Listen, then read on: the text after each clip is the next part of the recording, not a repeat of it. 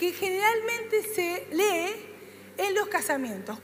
Dice así, Primera de Corintios 13, si pudiera hablar todos los idiomas del mundo y de los ángeles, pero no amar a los demás, yo sería como un metal ruidoso y un címbalo que resuena. Si tuviera el don de profecía y entendiera todos los planes secretos de Dios, qué bueno que sería, y contara con todo el conocimiento, y si tuviera una fe que me hiciera capaz de mover montañas, pero no amara a otros, yo no sería nada. Si diera todo lo que tengo a los pobres y hasta sacrificara mi cuerpo, podría jactarme de eso, pero si no amara a los demás, no habría logrado nada. O sea que ser generoso, no. Si no tenés amor, no sirve para nada. Después dice, si dejara mi vida, o sea, si sos un mártir por algo y no tenés amor, no sos nada. Si estás lleno de dones, ¿cuántos tienen dones acá? Ay, qué ánimo, vamos, ¡Uh! Todos tenemos, si no tenés amor, no te sirve para nada. ¿Cuántos hablan en lengua? ¡Wow! ¡Qué lindo! ¡Uh! Si no tenés amor, no te sirve, no sos nada. Dice la Biblia que si no tenés amor, no existís. No existís, no sos. No servís para nada. No sirvo para nada, porque esto es para mí también, ojo. Pero después sigue y dice, empieza a conceptualizar esto del amor. Dice la Biblia que el amor es paciente, o sea que lo soporta todo. Dice que el amor es paciente y es bondadoso, o sea que es servicial. El amor, dice después, no es celoso. Cuando alguien ama, no le importa que su hermano se compró un cero kilómetro. Es más, lo festeja, porque no es celoso. No importa si el hermano le pusieron el título de líder y yo me quedé haciendo un montón de cosas para hacerlo y no me llamaron, pero al otro lo llamaron y le festeja. Disfruta cuando alguien alcanza cosas lindas y nuevas. El amor es, se contenta cuando alguien progresa y yo sigo en el mismo lugar. Dice que una persona que ama disfruta que los demás prosperen y disfruten de mayores y mejores bienes de toda clase. Dice que el amor no es fanfarrón, o sea que no se hace ver. Tampoco el amor es orgulloso, no ofende, no es ofensivo, más bien es cortés. Este me encantó. Dice que el amor no exige que las cosas se hagan a su manera. Upa. El amor no exige que las cosas se hagan a su manera. ¿Vos amás a tu mujer o a tu marido? No le exijas que haga las cosas a tu manera. El amor no se irrita ni lleva un registro de las ofensas recibidas. O sea que cuando estoy discutiendo con mi marido y me acordé que el mes pasado, no va, chicos, no va. Dice que el amor no se acuerda de las ofensas de antes. Dice, no se alegra de la injusticia, sino que se alegra cuando la verdad triunfa. ¿Viste que cuando alguien te hace algo malo, estás esperando que le vaya mal? Estás a ver, tu vecino, qué sé yo, te, a ver, que, a ver si si choca con el auto. Por eso el amor no es así. El amor se pone contento cuando a alguien le va bien, dice. Dice, el amor nunca se da por vencido. A ver, a esos novios que todavía no pueden conquistar a la chica. Eso es para ustedes, chicos. Porque viste que los chicos de ahora dicen que se enamoran, pero a la primera ya, chao, se dieron por vencido. No, chicos, ¿dónde está el amor El amor de la Biblia, ese que no se da por vencido. Nunca te vas a poner de novio si no insistís, si no le pones actitud a la muchacha. Dice, el amor nunca se da por vencido, jamás pierde la fe. Vamos chicos, siempre tiene esperanza y se mantiene firme en toda circunstancia. ¿Sabes qué? Cuando hay amor, tenés fe que la otra persona va a cambiar. Se lo digo a las mujeres y a los hombres que tienen un marido que, o una mujer compleja, tenés fe que el Señor la puede cambiar. El Señor lo puede cambiar, tenés fe. El amor ahí permanece firme en cualquier circunstancia. La profecía, el hablar en idiomas desconocidos y el conocimiento especial se volverán inútiles, pero el amor durará para siempre. Ahora nuestro conocimiento es parcial e incompleto y aún el don de profecía revela solo una parte de todo el panorama. Sin embargo, cuando llegue el tiempo de la perfección, esas cosas se volverán inútiles. Me pasaba hace un par de domingos que le dije a mi esposo que tenía una palabra. Esta palabra el Señor me la dio a mí, como siempre me pasa, y me empecé, empecé a escribir cosas, ¿no? Y empecé a averiguar otras cosas. Entonces digo, la Biblia habla del amor, pero solamente en, el, en, el, Primera de Corintios 13, no. En un montón, no estoy hablando del amor a Dios, estoy hablando, vos estás hablando del amor humano, ¿no es cierto no? Estoy hablando del amor humano. ¿Cuántas veces en la Biblia habla del amor. Y empecé a, investigar, a buscar. Y sabes que encontré que en 50 veces en la Biblia está una frase que dice unos a otros. 50 veces en la Biblia dice unos a otros. Si tuviésemos que hoy leer las 50 veces que dice unos a otros, estaríamos toda la noche. Quiero hacer una reducción de estos 50 en un par nada más y que vos después, si querés, te lleves de tarea a la casa. ¿Cuántos más hay de esta frase unos a otros? Antes de buscar estos 50 veces de unos hacia los otros, busqué qué, hace, qué dijo Jesús. Y yo quiero que leamos Juan 13, 34 y 35. Rápidamente. Dice Jesús, Así que ahora les doy un nuevo mandamiento. Ámense unos a otros, tal como yo los he amado. Ustedes deben amarse. El amor que tengan por otros será la prueba ante el mundo de que son mis discípulos. Jesús mismo diciendo, ámense los unos a los otros. Romanos 12.10. Dice Romanos 12.10, ámense con un afecto y deleítense al honrarse mutuamente. Eh, ya se zarpó. Porque no es nada más que amarse unos a otros. Dice amarse unos a otros. O sea que no seas un falso, que es de verdad. Deleítense en honrarse es como que se está poniendo cada vez más heavy la cosa. O sea, no nada más que amarnos, ahora también honrarnos y también ser genuinos en nuestro amor. Que vaya del corazón.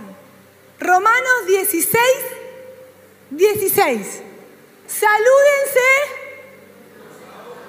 con un beso santo. Todas las iglesias de Cristo les envían saludos. Esto es Pablo a los romanos, pero no sabés la cantidad de veces que los apóstoles en la escritura de las iglesias le dicen, salúdense unos a otros. Salúdense. Mirá, si vos te fijás, Pedro en la, en la carta de los tesalonicenses, buscá después. ¿Cuántas veces los apóstoles en sus cartas escribían, salúdense, salúdense? ¿Será que que pasaban por al lado del hermano y no saludaban. No. ¿Será que veían que venían por, por esa fila y se cruzaban de fila para no? No.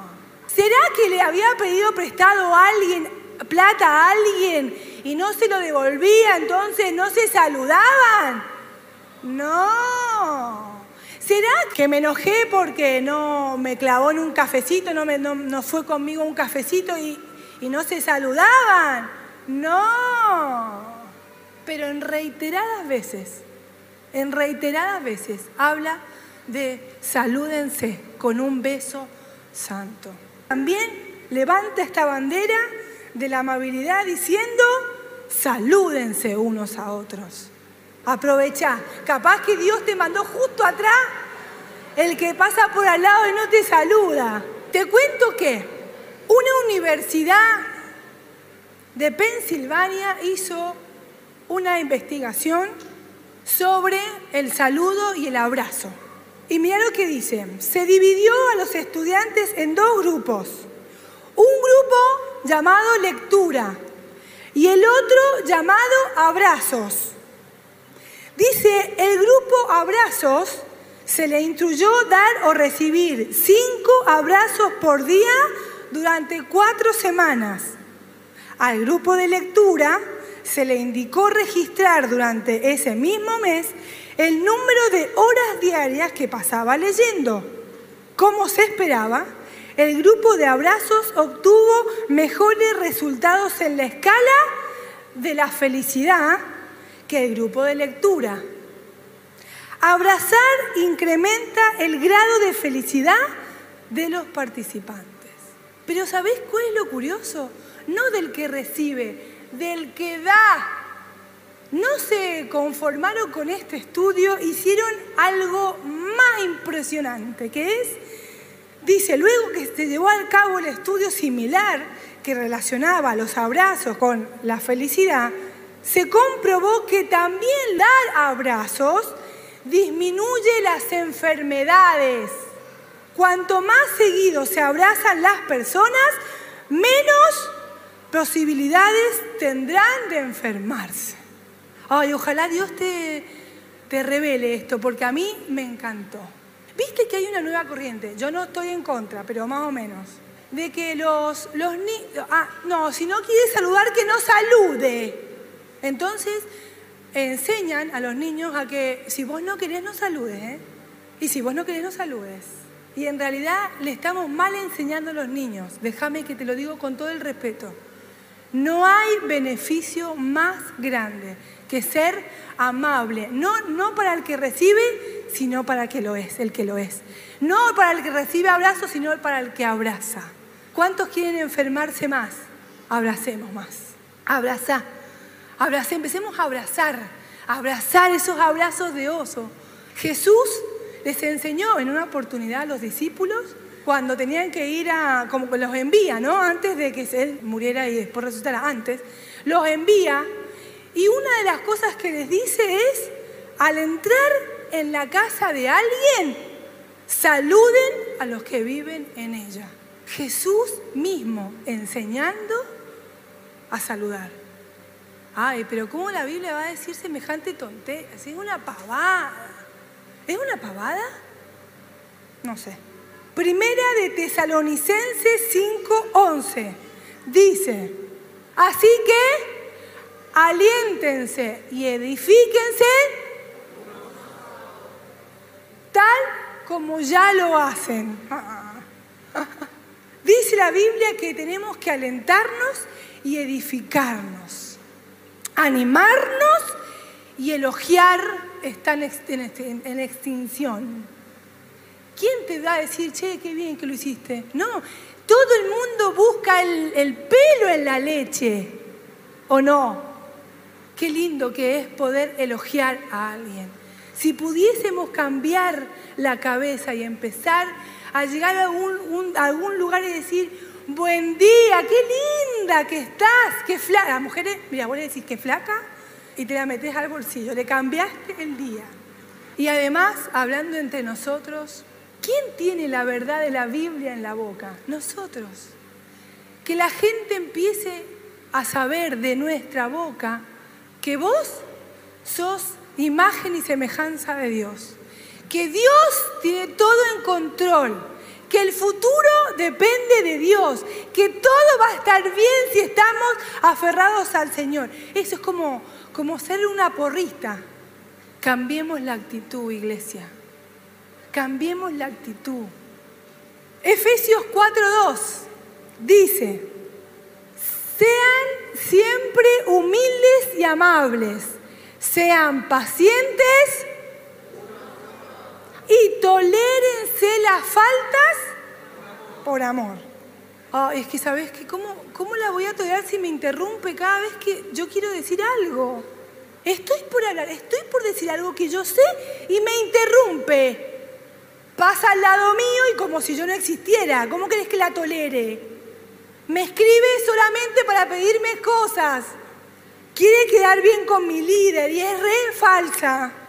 Yo te pregunto, ¿qué cosas te exasperan? ¿Qué cosas te ponen mal? Bueno, la Biblia dice que nos tenemos que tolerar. Entonces, y sí, la verdad que, que me mandonen me pone como loco. Tolerar Respirar profundo es, un buen, es una buena técnica. Filipenses 2, del 2 al 4. Entonces, háganme verdaderamente feliz poniéndose de acuerdo de todo corazón entre ustedes, amándose y trabajando juntos con un mismo pensamiento y un mismo propósito. No sean egoístas, no traten de impresionar a nadie sean humildes, es decir, considerando a los demás como mejores que ustedes. No se ocupen solo de sus propios intereses, sino también procuren interesarse en los demás. Che, no sabes la cantidad de versículos. Elegí algunos, pero la chorrera, la chorrera de versículos que hay hablando del amor entre los hermanos es criminal. Gálatas 5:13. Pues ustedes, mis hermanos, han sido llamados a vivir en libertad. Pero no usen esa libertad para satisfacer los deseos de la naturaleza pecaminosa. Al contrario, usen la libertad para servirse por amor. Ah, no, me estás diciendo que tengo que servir, ¿qué soy? ¿El empleado doméstica, el otro? Servirse unos a otros. Ya llevamos un montón, mira, llevamos.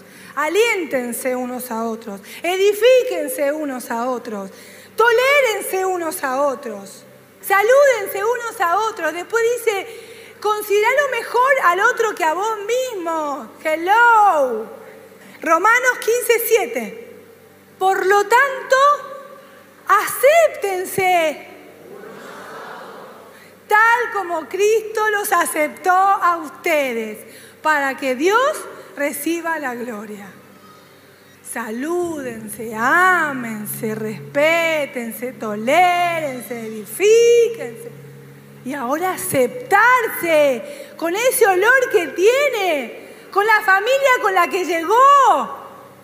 Efesios 4:32. Por el contrario, sean amables, sean de buen corazón y perdónense tal como Dios los ha perdonado a ustedes por amor de Cristo. Primera de Pedro 3.8, los voy a aburrir, pero hay un montón más. Por último, todos deben ser de un mismo parecer. Tengan compasión. Ámense como hermanos y hermanas, sean de buen corazón y mantengan una actitud humilde. Che, acá no pueden decir que no se fueron con varias tareas para la casa. En otra versión dice, esta parte dice, vivan en armonía unos con otros, compartan penas y alegrías. ¿Sabes que cuando leía todo esto y pensaba en el amor, qué buen invento el amor? Fuimos hace unos domingos a un casamiento y ahí ahí empezó, empezó el Señor a, trabajar conmigo, porque nunca lo vi de esa manera. Y estaba mi esposo casando a los novios y yo a un costado mirando a la gente, que ninguno era cristiano, ninguno. Y todos hombres, hombres, me, impactó que eran la mayoría de los hombres, todos llorando, pero llorando a moco tendido con mocos. Viste que cuando vos llorás hay distintos tipos de llanto, que se te cae a veces una lágrima, pero esa que se te, se te aflojan los mocos, así. Hombres llorando. Y yo empecé a ver la escena y después los novios se hicieron unos votos re bonitos. Los hombres llorando. Y a mí me agarró, me agarró una cosa. Y yo, ¿sabes qué le dije en ese momento al Señor? Le dije, Señor, qué invento tan espectacular el amor. ¿O no? Qué lindo que es poder disfrutar del amor. Del amor a los amigos, del amor a los padres, del amor a los hijos, del amor a los hermanos, del amor a los esposos, a los novios, a esas compañeras del secundario. Porque todas tienen como ese olor a buenos momentos, a, a cosa linda. Qué lindo el amor, qué buen invento el amor. ¿Cuántos dan gracias a Dios por poder disfrutar del amor? El amor es uno de los inventos más fabulosos de Dios, porque Dios es amor y sale de Él.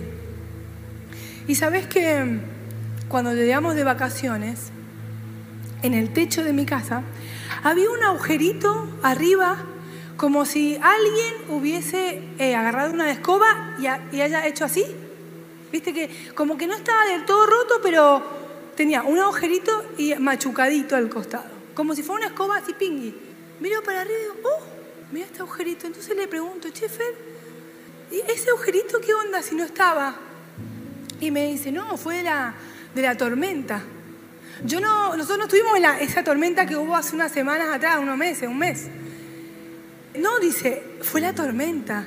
Se hizo una... Claro, y después en la pisa de la agua había un, cacharrito ahí porque también, che, le digo, fue tremenda. Y después, no sé, hablando con los vecinos, no sé qué, y una vecina me decía, hacía muchísimo que no, yo no veía una tormenta de esas. Así, era un, parecía un diluvio, así como que se caía balde la, el cielo.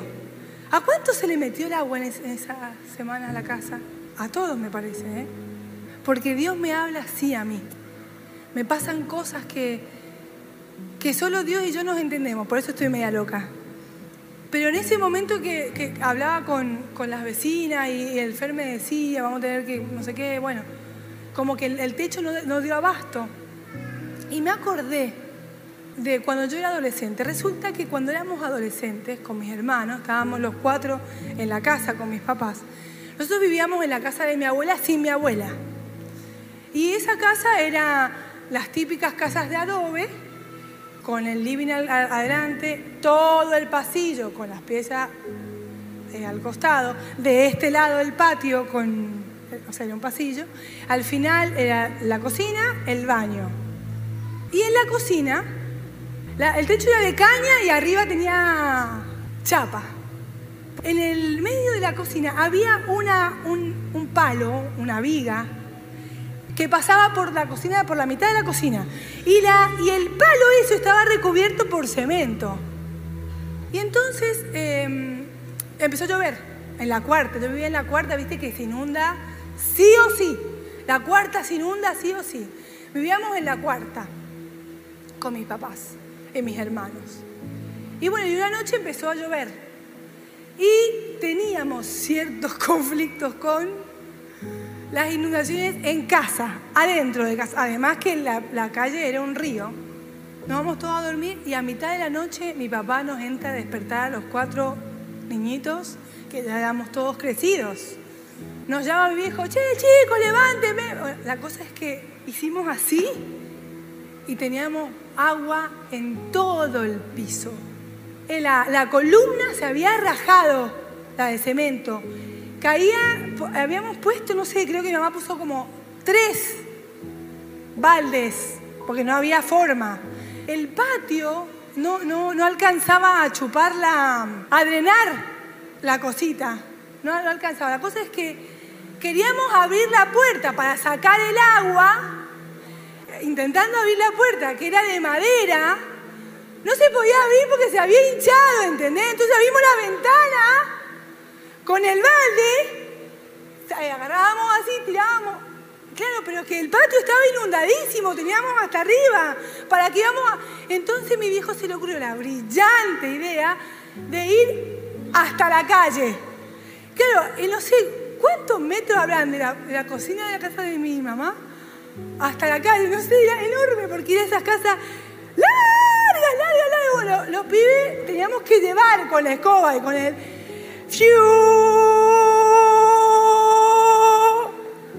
Hasta la calle. Que la calle era... Estaba espantosa.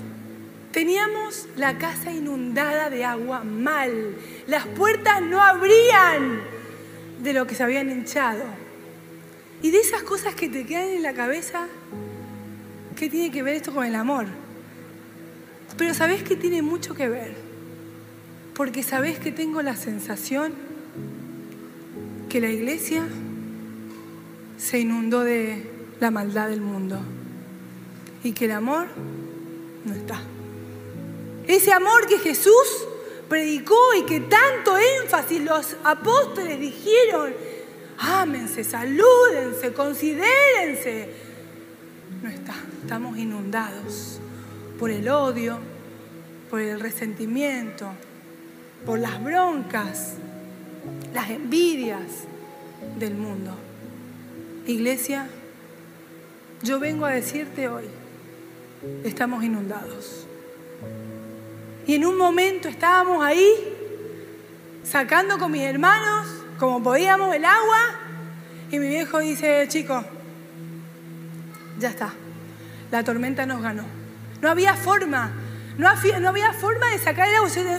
La calle estaba inundada, el patio estaba inundado, no, no alcanzaba, por el techo se caía, caía el agua, estábamos, y mi viejo dice, esperemos que pase. Y que la, la sequía haga lo que tiene que hacer lo único que hacíamos era sacar las hojas de... Y esa frase vino a mi mente estos días. La tormenta nos ganó. A la iglesia la está ganando el odio de afuera. Estamos inundados. Y hoy cuando puse el título de, de hoy iba a poner inundados, pero no, lo cambié. Lo cambié porque le dije al Señor que hoy el Señor cambiara nuestra historia. Porque estamos tan acostumbrados a pasar el, escáner por las personas, decir, este es un engreído, un orgulloso, un altanero. ¿Qué te importa cómo es? Estamos tan acostumbrados a pararnos en la vereda enfrente del observatorio y empezar a decir, mira, seguro que eso, hmm, ¿qué te importa? Estamos evaluando todo el tiempo todo el tiempo estamos evaluando y siempre vamos a encontrar un motivo para odiar a la otra persona o para tenerla de lejito nomás. Yo con ella no me... No, no. Ahí, ahí la tengo. Los opinólogos que se meten en la vida de todos y que yo lo que, yo lo que haría, el Señor en la Biblia, de muchas maneras, con palabras, pero también con hechos. Nos enseña a amarnos unos a otros. A mí se me parte el corazón. ¿Cómo nos estará mirando Dios? A nosotros, la iglesia. Yo a veces me, me siento muy juzgada. Y no me la estoy tirando de mártir, ¿eh? ni de pero viste que así como hacemos con el presidente y todos los senadores y todos los diputados, y que nos ensañamos y que decimos de todo, con los pastores hacemos lo mismo. Y con el policía, y con el líder, y con los compañeros, y con el hermanito. ¿Cómo nos escandalizamos en el verano cuando fue el juicio de los rugbyers? Tremendo, ¿o no? ¿Cómo van a matar a un chico a patadas? Pero ¿sabes qué? Se nos metió. Estamos inundados, se nos está metiendo. Porque cuántas veces pateamos a los débiles hasta dejarlos inconscientes como cristianos. Y claro, se equivocaron, entonces se la damos, y se la damos, y se la damos. Porque claro, nos está ganando el mundo. El mundo se está metiendo en, las paredes de la iglesia. Jesús, antes de morir, hizo una sola oración. Y es esta. Mirá lo que dice Jesús. Mi oración no es por el mundo, sino por, lo que por los que me has dado, por los que te pertenecen, o sea, por nosotros, por vos y por mí. Jesús está orando por vos y por mí. Todos los que son míos te pertenecen, Señor, y me los has dado para que me den gloria. Ahora me voy del mundo. Ellos se quedan en este mundo, pero yo voy a ti. Padre Santo, tú me has dado tu nombre. Ahora protégelos con el poder de tu nombre, para que estén unidos como lo estamos nosotros. Durante el tiempo que estuve aquí, continúa orando Jesús, los protegí con el poder del nombre que me diste. Los cuidé para que ni uno solo se perdiera, excepto el que va camino a la destrucción, como predijeron las escrituras. Ahora voy a ti. Mientras estuve con ellos en este mundo, les dije muchas cosas para que estuvieran llenos de mi alegría. Les he dado tu palabra y el mundo los odia, porque ellos no pertenecen a este mundo. Así como yo tampoco pertenezco al mundo, no te pido que los quites del mundo, sino que los protejas del maligno. Al igual que yo, ellos no pertenecen a este mundo. Hazlos santos con tu verdad. Enséñales tu palabra, la cual es verdad. Así como tú me enviaste, me entrego por ellos como un sacrificio santo para que tu verdad pueda hacerlos santos. No te pido solo por estos discípulos, sino por todos los que creerán en mí por el mensaje de ellos. Te pido que todos sean uno, así como tú y yo somos uno. Es decir, como tú estás en mí, Padre, y yo en ti, y que ellos estén en nosotros para que el mundo crea que tú me enviaste. No hay otra forma de conquistar el mundo que no es con el amor. ¿A cuántos de los que estamos acá la iglesia nos pateó? cuando nos equivocamos. No me levanten la mano, pero pensalo. La iglesia se ha cansado de patear a aquellos que no andan derechitos. Yo me acuerdo de esas cosas que, locas de la niñez, haber visto a una mujer que su mamá la llevó al altar a decir que estaba embarazada, era soltera y a pedirle perdón a la iglesia, como si los hubiese ofendido a ellos. Yo fui, yo estaba ahí sentada, chiquita, me impactó, me impacté los rugbyers. La iglesia se ha convertido en los rugbyers. Que claro, no me gusta lo que hacen, no me gusta lo que dicen, me molesta su actitud, si pudiésemos tener y cumplir con los mandamientos del Señor, de amarnos unos a otros, aceptándonos unos a otros, saludándonos unos a otros, abrazándonos unos a otros, edificándonos unos a otros, alegrándose con el que se alegra y penándose con aquel que la pasa mal, levantando al que se cae y acompañarlo a seguir caminando. Pero ¿saben qué? Se nos está metiendo el agua. Se nos metió el agua. Se nos metió el agua, iglesia, o no la estás viendo que estás todo el tiempo criticando y poniendo en tela de juicio y a ver lo que me gusta y a ver si la palabra esa me conviene, me viene bien, si hablan de esto, hablan de lo otro. Se nos está metiendo pero que la tormenta no nos gane. Pero que el mundo no nos gane. Pero que el mundo no nos gane. El resentimiento, las broncas, las opiniones, el resentimiento, los celos, las envidias. Que no nos ganen. Ay, si pudiésemos tener amor entre nosotros. Misericordia con el que se equivocó. Y oportunidades para aquel que, bueno, no la está pifiando. No sabe. Pero vení, volvamos a intentar. El amor. El amor, esa creación sublime, tan olvidada ante nosotros. El amor. El amor el amor. Si las iglesias empezáramos a tener más amor. Y sabés que nos hizo muy mal el COVID, porque el COVID nos metió en la casa. ¿Sabés qué? Es del diablo esa sensación de querer estar encerrado en tu casa y no dar una mano. No salir a ver qué pasa con el que está pasando la mal. Es diabólico lo que está pasando hoy. Que no te importe. Que no te importe lo, el otro. Que te dé lo mismo si tiene, si no tiene. Que te da lo mismo si está bien con el Señor, si no está bien con el Señor. Que te da lo mismo, que haga lo que quiera.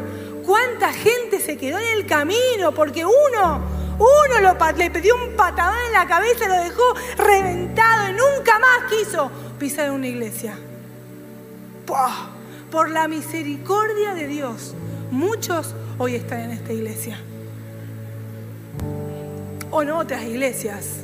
Porque sabes que yo también me equivoco. Y me he equivocado. Y tengo que pedir tantas veces perdón.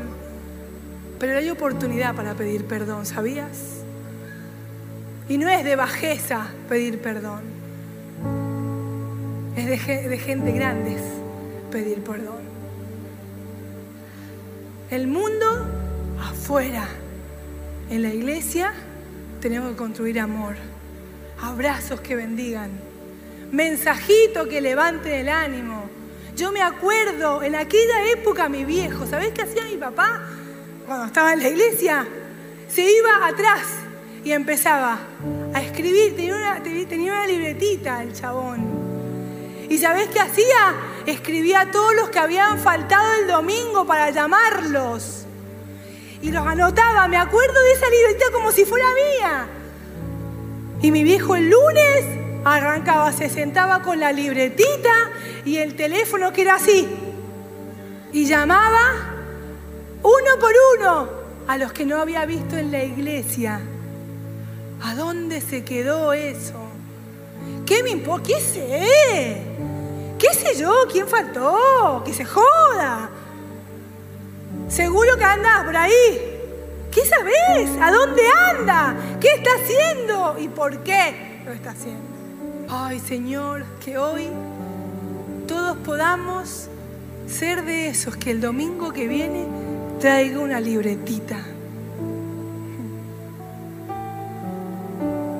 Y que si vio de repente, de repente y, vio que estaba alguien llorando, se le acercó y le dio un abrazo. Ni quiero saber qué te pasa, porque tampoco para, para enterarse, ¿ah?